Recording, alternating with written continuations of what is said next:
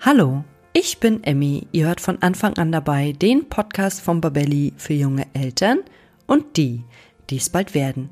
Ich spreche heute mit der Pharmazeutin Alexandra Raus rund um das Thema Allergien. Es stellt sich für mich natürlich gleich die Frage, warum entwickeln wir überhaupt diese lästigen Allergien und kann ich in der Schwangerschaft eventuell schon vorsorgen, damit mein Kind davon nicht betroffen ist? Und warum Entspannung, Ernährung und unsere Darmbakterien eine so wichtige Rolle spielen, das hört ihr nun im folgenden Podcast. Und jetzt viel Spaß beim Zuhören. Ja, hallo und herzlich willkommen zu einer neuen Folge von von Anfang an dabei. Heute wollen wir über die Vorsorge in der Schwangerschaft und Stillzeit sprechen und insbesondere auf das Thema Allergien eingehen, sowohl beim Baby als auch noch in der Schwangerschaft und ob man Allergien auch verhindern kann. Und ich freue mich sehr auf meinen heutigen Gast Alexandra Raus. Hallo Alexandra. Ja, hallo Emmy, freut mich, dass ich heute dabei sein darf. Ja, ich freue mich auch, dass wir heute dieses interessante Thema besprechen. Und bevor wir gleich einsteigen, würde ich dich bitten, dass du dich unseren Zuhörenden einmal vorstellst. Mhm, sehr gerne. Also mein Name ist Alexandra Raus und ich bin Pharmazeutin in der medizinischen Beratung am Institut Allergosan. War zuvor in der Apotheke tätig und ja, jetzt wie gesagt in der medizinischen Beratung. Und da bist du heute unsere Expertin zum Thema und das Thema Vorsorge in der Schwangerschaft umfasst ja viele Bereiche und ich denke, dass die meisten werdenden Mütter sich damit beschäftigen und auf welche Themen würdest du denn hier als Darmexpertin und Pharmazeutin ein Augenmerk legen? Also ganz klar einmal generell die Ernährung, ist ein sehr, sehr zentraler äh, Stellenwert. Natürlich nicht nur in der Schwangerschaft, auch generell, aber in der Schwangerschaft natürlich noch einmal umso mehr. Ganz wichtig ist halt auch das Thema Stress, Stressvermeidung, äh, weil der Stress hier nicht nur Auswirkungen auf die Mutter hat, sondern natürlich auch auf das Baby. Und ähm, ganz allgemein, natürlich dadurch, dass ich auch selbst betroffen bin, ist Allergieprävention ein wirklich wichtiges Thema, auf was man da immer halt auch Rücksicht nehmen sollte. Mhm. Und kann man denn sagen, ab wann Allergien erstmals auftreten oder werden wir mit denen geboren? Mhm. Also Voraussetzung für die Entstehung von äh, einer Allergie ist immer halt der wiederholte Kontakt mit einem eigentlich für uns ungefährlichen, körperfremden Stoff. Also man kann sich das vorstellen, wie zum Beispiel eine Birkenbolle oder auch, wenn ich mich eine Biene oder eine Wespe sticht zum Beispiel oder auch Hausstaub. Also all das wird als Allergen bezeichnet und sind ja eigentlich ähm, Substanzen, Stoffe, die wir jetzt nicht als gefährlich äh, erkennen würden. Und äh, wenn wir jetzt das erste Mal damit in Kontakt kommen, äh, merken wir das in den meisten Fällen eigentlich überhaupt gar nicht. Das heißt, wir haben hier noch keine Symptome, die auftreten. Aber das, was passiert, ist, es kommt zu einer sogenannten Sensibilisierung. Das heißt, unser Körper erkennt dieses harmlose Fremdmaterial, sage ich jetzt einmal, als Feind und wird in Alarmbereitschaft gestellt. Und als Fachbegriff ähm, heißt, ähm, bezeichnet man das dann so, dass Antikörper quasi gebildet werden. Wenn ich jetzt das zweite Mal mit diesen Allergen, also mit dieser körperfremden Substanz, die völlig harmlos ist, in Kontakt komme, dann erinnert sich mein Körper, also mein Immunsystem eben an diesen Stoff und es läuft innerhalb von kürzester Zeit hier eine Reaktion ab, ein richtiger Abwehrmechanismus und der ist so überschießend, dass wir das dann merken. Zum Beispiel an rinnenden Augen, an einer rinnenden Nase, an Juckreiz oder auch an Ausschlag zum Beispiel. Und der Grund für diese allergische Reaktion, der ist immer der gleiche, nämlich dass der Körper und das Immunsystem, was wir in uns haben, viel zu überschießend reagiert. Es gibt dann noch verschiedene Reaktionstypen, die bei einer Allergie ähm, hier auftreten können. Wichtig ist, dass man weiß, dass man eigentlich nicht als Allergiker geboren wird sondern es gibt schon gewisse Veranlagungen, die man halt mit sich trägt. Also wenn zum Beispiel in der Familie schon äh, gewisse Allergien vorliegen, dann ist es so, dass man auch eine gewisse Wahrscheinlichkeit hat, selbst eine Allergie zu erleiden. Ich habe da auch ein paar Prozentzahlen zum Beispiel mitgebracht. Wenn allein ein Elternteil an einer Allergie erkrankt ist, dann ist die Wahrscheinlichkeit bei 25 bis 30 Prozent, dass dann auch das Kind ähm, zum Beispiel eine Allergie entwickeln wird. Wenn jetzt beide Elternteile zum Beispiel eine Allergie haben, dann sind wir schon bei 40 bis 60 Prozent der Wahrscheinlichkeit. Und ganz gemein muss man sagen, ist es, wenn äh, beide Elternteile zum Beispiel die gleiche Allergie haben, dann liegt die Wahrscheinlichkeit schon bei 60 bis 80 Prozent. Also wirklich äh, sehr hohe Prozentzahl eigentlich, äh, wo man weiß, okay, die werden halt mit den Genen mitgegeben. Darf ich da mal ganz kurz zwischenfragen? Also wenn jetzt ein Elternteil eine Allergie hat und du hast gesagt, zu 25 bis 30 Prozent ist es dann wahrscheinlich, dass das Kind auch so eine Allergie entwickelt. Ist das dann die gleiche Allergie oder ist, oder kann das auch eine ganz andere sein? Muss nicht immer die gleiche sein. Es kann auch eine ganz andere sein. Also es ist im Prinzip schon die Wahrscheinlichkeit eher so, dass es dann vielleicht die gleiche sein wird, aber so vorprogrammieren kann man das noch nicht. Ah, okay. Oder vorhersagen eigentlich kann man das noch nicht. Mhm. Und um Allergien jetzt bei unserem Baby zu verhindern, muss man ja auch wissen, dass die Darmbakterien da einen ganz wesentlichen Anteil daran haben. Und kannst du uns diesen Zusammenhang mal erklären? Mhm. Also, was man hier mal wissen muss, ist im Prinzip, dass schon allein bei der Geburt ein wesentlicher Grundstein, also wirklich ein ganz wichtiger Grundstein für unser Immunsystem gelegt wird. Ähm, es ist so, dass 80 Prozent der Immunzellen, die sitzen bei uns im Darm. Und so zum Beispiel auch allein schon der Geburtsweg einen wesentlichen Einfluss darauf, wie die Besiedelung von unserem Darm aussieht. Also man bezeichnet das äh, Gesamt, äh, die gesamte Besiedelung im Darm mit unseren Darmbakterien als Darmmikrobiom. Und wenn ich jetzt zum Beispiel über eine vaginale Geburt zur Welt komme, dann bekomme ich schon ganz viele wichtige, wertvolle Bakterien von meiner Mama mit. Also einerseits Vaginalbakterien natürlich, also die, die Bakterien, die direkt aus der Scheide mitgegeben werden, weil ich mich natürlich als Baby hier durch diesen Geburtskanal äh, quasi quetschen muss, wenn man das jetzt einmal so äh, umgangssprachlich ausdrückt. Und teilweise werden dann auch gleich Darmbakterien mitgegeben. Und das ist quasi die erste Besiedelung, mein Geburtstagsgeschenk, was ich äh, von meiner Mama hier bekomme.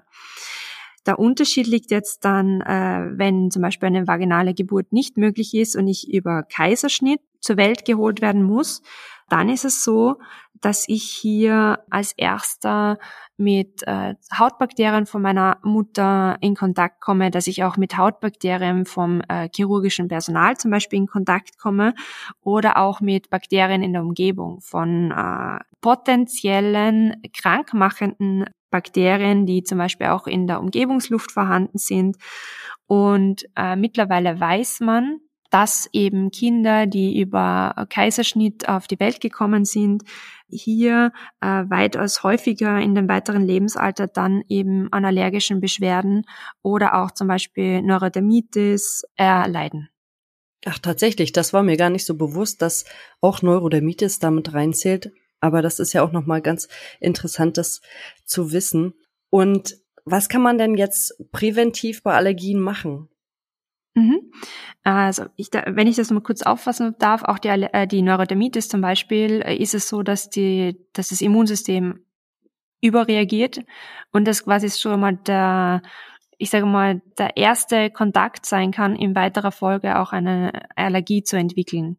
Das heißt, man sieht einfach, dass diese bakterielle Zusammensetzung, die wir in unserem Darm haben, wenn wir hier sehr viele gute Bakterien haben, man nennt das auch als hohe Diversität zum Beispiel, dann ist das gut für uns, für unser Immunsystem. Äh, man kann auch sagen, sie helfen unserem Immunsystem dabei, äh, dieses zu trainieren, in den ersten Lebensmonaten vor allem es ist ja auch wichtig, dass wir in den ersten Lebenswochen, Monaten, Lebensjahren mit unterschiedlichsten Bakterien in Kontakt kommen, damit unser Immunsystem äh, trainiert wird und quasi unterscheiden kann zwischen Freund und Feind. Und nachdem eben 80 Prozent von unserer Immunzellen im Darm ansässig sind, verdeutlicht das halt noch einmal, wie wichtig und wertvoll hier wirklich diese gute Besiedelung im Darm ist.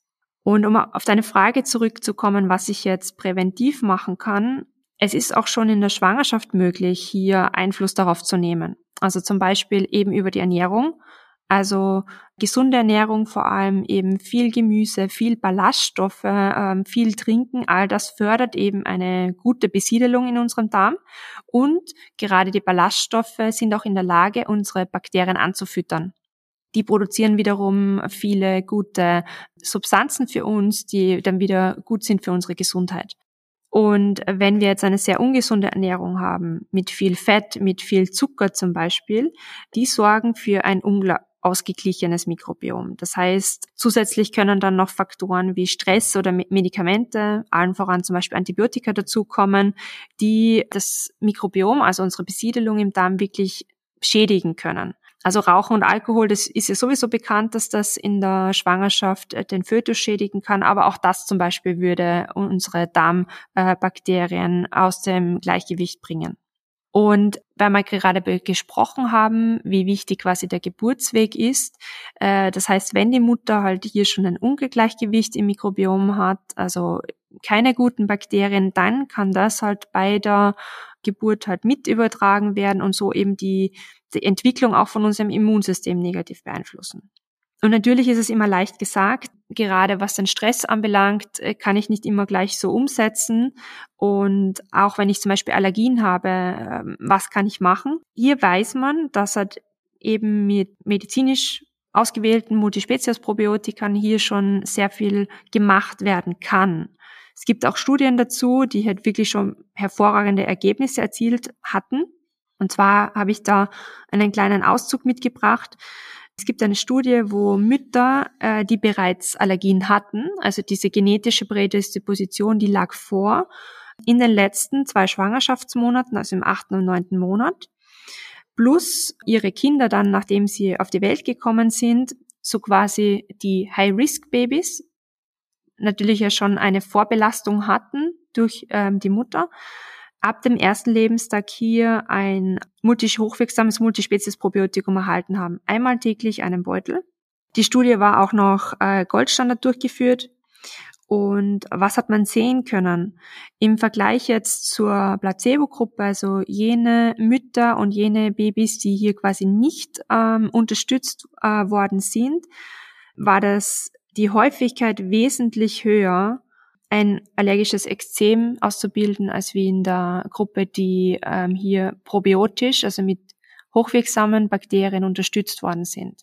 Die Ergebnisse liegen auch hier über 70 Prozent vor. Das heißt, mehr als 70 Prozent der Kinder, die hier probiotisch unterstützt worden sind, hatten kein allergisches Ekzem entwickelt.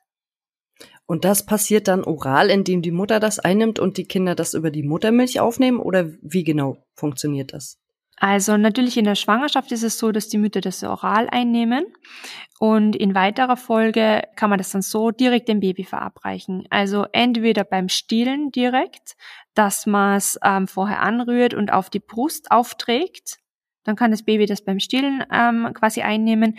Man kann es auch ganz vorsichtig seitlich in den Mund einträufeln beim stillen Vorgang. Funktioniert hervorragend. Oder was natürlich geht, falls man nicht stillen kann, gibt es auch einige Mütter, dann kann man das direkt ins Fläschchen einrühren. Mm, ah ja, das klingt ganz interessant. Und wo genau bekomme ich das denn? Unterschiedlich. Also die meisten wirklich guten Hersteller bieten das über die Apotheke an. Ja, ich muss noch mal ganz kurz ein bisschen zurückspulen. Du hattest gesagt, auch Stress in der Schwangerschaft. Dann ist mir eingefallen, was ist denn eigentlich, wenn eine Mutter unter Allergien leidet, jetzt gerade im Frühling und vielleicht Medikamente nimmt? Wie überträgt sich denn das aufs Baby oder kann sich das übertragen? Es kommt gut drauf an. Also Medikamente gibt's ähm, schon sehr, sehr viele, auch natürlich sehr, sehr gute. Und hier wird natürlich vom Arzt schon definitiv darauf ge äh, geschaut, ähm, gerade während der Schwangerschaft können die Medikamente eingesetzt werden. Hier wird meistens dann auch abgewogen äh, Risiko-Nutzen zum Beispiel. Aber meistens, wenn die Medikamente auch teilweise lokal angewendet werden, zum Beispiel Nasenspray oder Augentropfen zum Beispiel, ist das Risiko hier eher gering. Aber was man natürlich mit beachten sollte, ist natürlich, dass es auch eine Auswirkung auf die Darmflora haben kann. Mhm. Das heißt, ja.